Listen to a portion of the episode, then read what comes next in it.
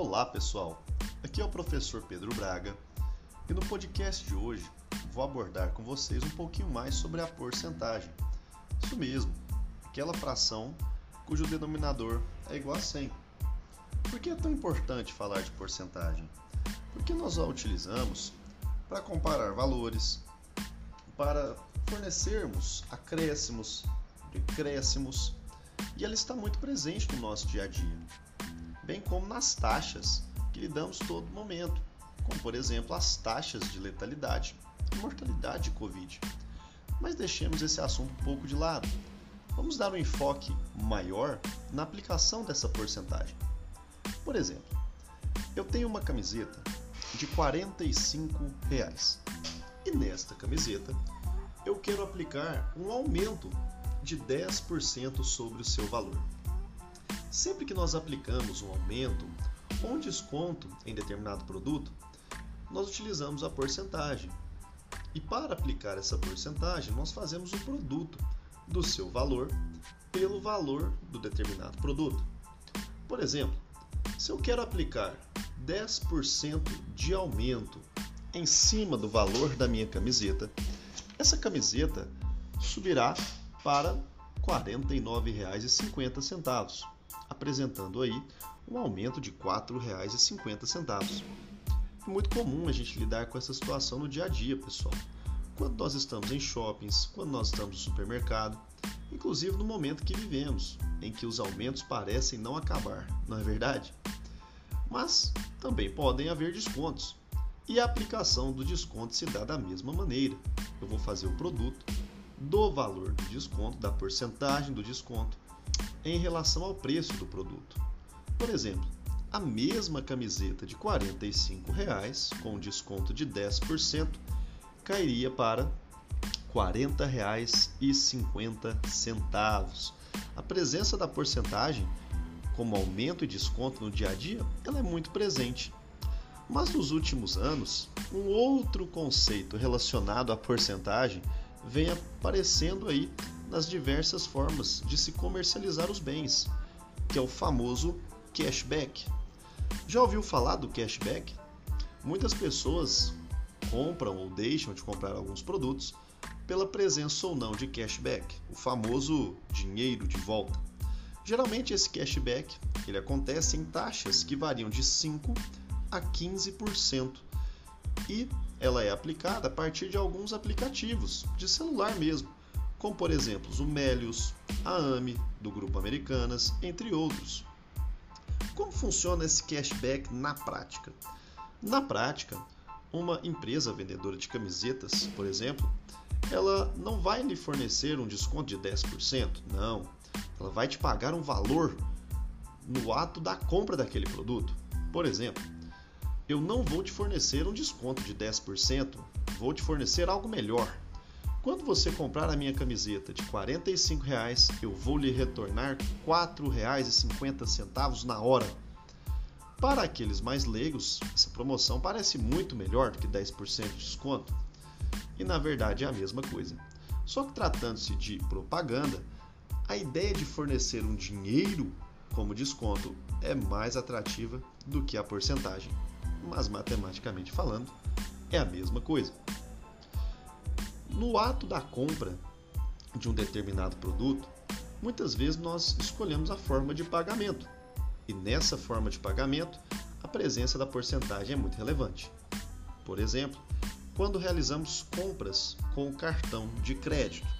Os brasileiros sabem que os juros de cartão de créditos são muito abusivos, giram em torno de 12,5 por mês no Brasil. Você sabia que esses juros acumulados podem chegar a altíssimos 875% ao ano, é isso que faz muitos brasileiros se endividarem devido a compras descabidas ao longo do ano. Vou te dar um exemplo.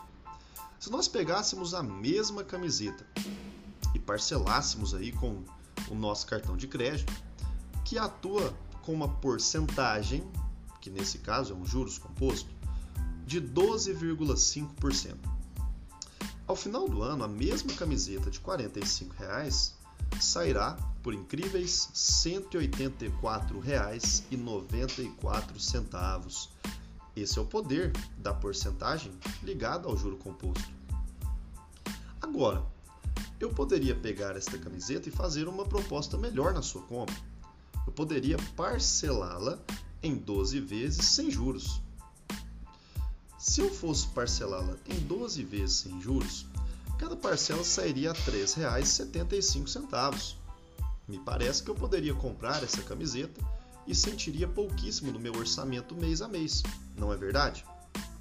Por isso é tão importante você conhecer a aplicação da porcentagem nos métodos de compra. Em certos momentos, é válido parcelar a compra no cartão de crédito, quando não houver juros, fica essa dica. Ou simplesmente deixar de realizar a compra devido ao alto valor dessas parcelas. Se você resolvesse não realizar a compra dessa camiseta de 45 reais e aplicasse-a na poupança, você poderia render um certo valor.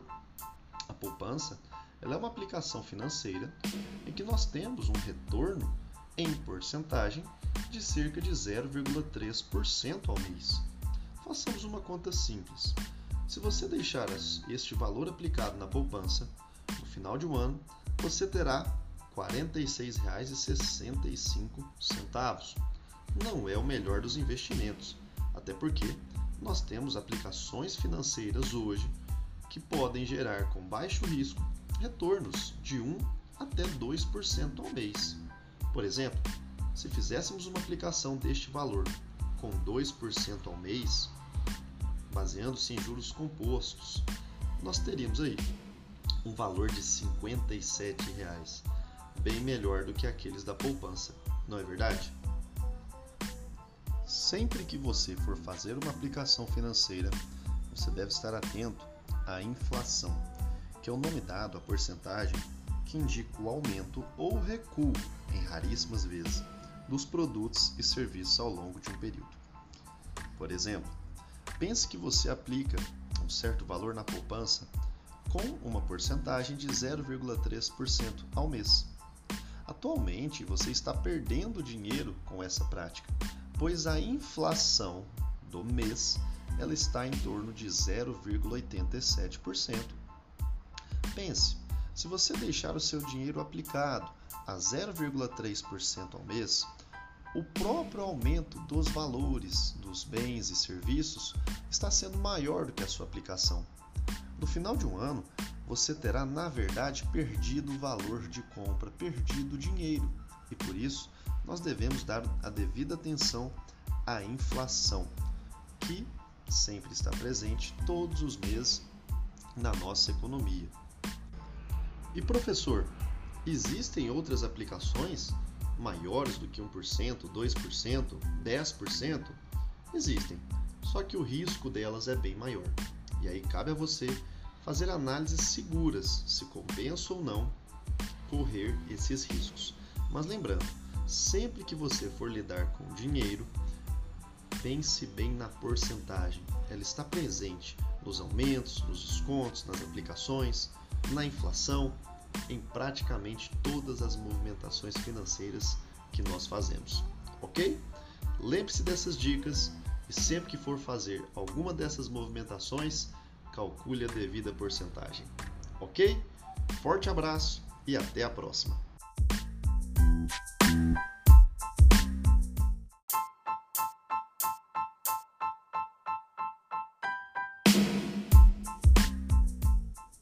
Olá pessoal, aqui é o professor Pedro Braga e hoje eu vou falar um pouquinho para vocês sobre os mistérios dos números primos.